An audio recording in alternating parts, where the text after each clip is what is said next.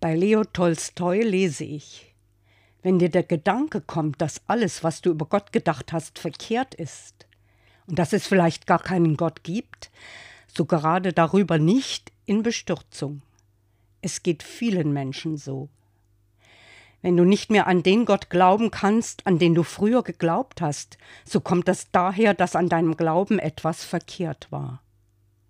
Wenn ein Mensch an seinen hölzernen Gott zu glauben aufhört, heißt das nicht, dass es keinen Gott gibt, sondern nur, dass der wahre Gott nicht aus Holz ist. Tolstoi hat recht. Wie oft machen wir uns ein bestimmtes Bild von Gott und wie oft zerbrechen solche gemachten Bilder am Leben. Der lebendige Gott passt in keinen Rahmen. Er ist immer wieder anders und fordert uns in dem heraus, was wir für unmöglich halten und uns nicht vorstellen können.